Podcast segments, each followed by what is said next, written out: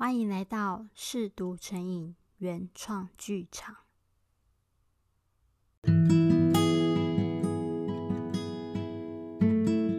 我是 Maybe，今天带来的是那些再也无人过问的爱情遗物第二十集《丑小鸭与黑天鹅》。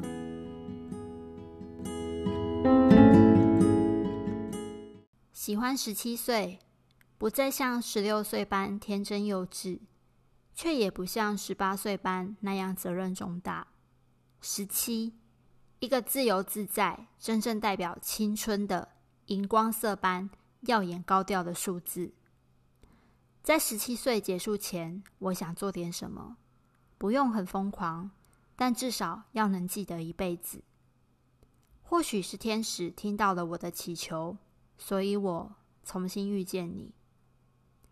重新遇见的定义，代表曾经相识，也曾经失联。大学指考结束的天空似乎特别蓝，蓝的深层，却也蓝的透明，如同将要离家上大学的我的心情一样，有点焦躁忧郁，却带着纯真的雀跃。那天的太阳热辣的刺眼，典型的仲夏气候。无心整理那些该丢掉的课本讲义。和现在已经没用的一大叠模拟考卷，这些东西干脆直接一把火烧掉好了，害我烦心了那么久。我在冰凉的瓷砖地板上无聊的滚来滚去，享受阵阵的凉爽。嗯，下午去吃碗剉冰好了。正想到这，手机响了，电话那头是从小到大的邻居阿浩。说是青梅竹马，还不如说比较像好姐妹呢。哎，我约了一个人，下午要去新开的那间冰店吃冰，要不要一起去？约的人还找我，我又不认识，不去。不认识？那可不一定哦。他连你以前国小三年级当过模范生都知道，哎，谁啦？我起了一阵鸡皮疙瘩。来了你就知道啦。下午三点，冰店门口见。我偷偷的在门口朝店内张望了一下，却被阿浩发现了。他促狭的看着玻璃门外的我，然后像个白痴一样，故意用力的朝我挥手。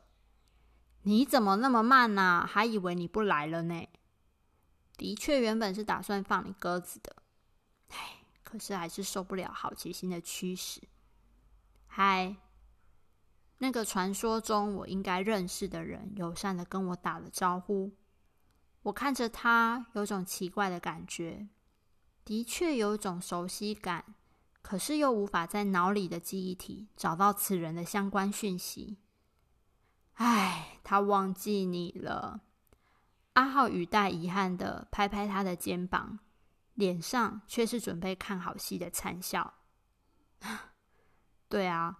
亏我们还同班过，当事人则是搔头苦笑。同班过，这时他脸上某个一闪而过的眼神，让我拾起了一些朦胧的记忆碎片。阿伟，小学三年级的同班同学，四年级不知道为什么就转学了。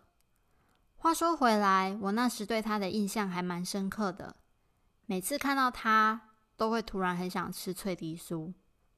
他那时的发型和脆梨酥盒子上的小瓜呆一模一样，脸上还多了一副眼镜，身材瘦瘦小小的，比小瓜呆还要小瓜呆。因为长得瘦小，他常成为其他男孩欺负的对象。有次我上完厕所，经过走廊某个角落，发现他又被欺负了。正义感发作，立刻跑回教室找老师来把这群坏小孩教训了一顿。我还把他从地上拉起来，递给他一张面纸，对他说：“我阿妈说，男生不可以随便掉眼泪。有着小瓜呆的外表，可是考试永远在前三名。当年跟我一起竞选模范生的人就是他。小瓜呆，啊？”我居然就这样脱口而出，真是糗毙了！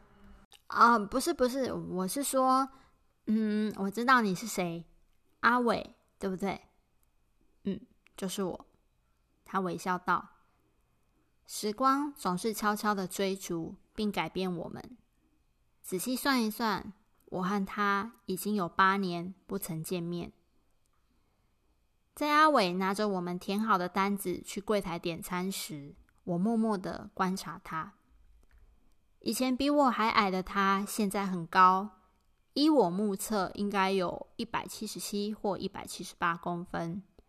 篮球衣袖口外的两只手背挂着健壮的肌肉，连一百七十五公分的阿浩在他身边都略显单薄。以前安静乖小孩模样的他，现在全身充满傲骨的叛逆气息，故意抓乱的头发，沉稳却带有一丝不羁的眼神。哎，口水擦一下啦。阿浩抽了张卫生纸给我，干嘛啦？我白了阿浩一眼。哎，你们怎么会认识啊？我和他国高中都同一个补习班啊，虽然不同校，但大家都会约去打球，久了就熟了。等一下，那你怎么知道我和他同班过？他又怎么会知道你认识我？突然惊觉这整件事有点不对劲。我们有交换看过国中毕业纪念册啊，他就是在那时候认出你的啦。你说什么？我的声调和音量瞬间提高。天哪！国二到高二这之间根本是我人生的黑历史。国三的时候，我还因为暴饮暴食变得超胖，然后就顺便跟他讲一些你这些年的糗事啊。阿浩还故意扮了个鬼脸。阿伟在此时正好端着三碗冰回来，我恶狠狠的瞪着阿浩，恨不得用念力把他的头扭下来。还好有冰可以吃，我需要消火。就在我要伸手拿我那碗冰，阿伟也正好想要把它端给我的时候，我们的手指就这样轻轻的擦过，我感受到一股电流。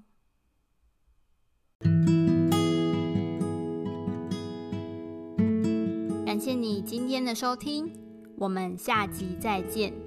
在今天节目的最后，要祝福我的好朋友简英如生日快乐。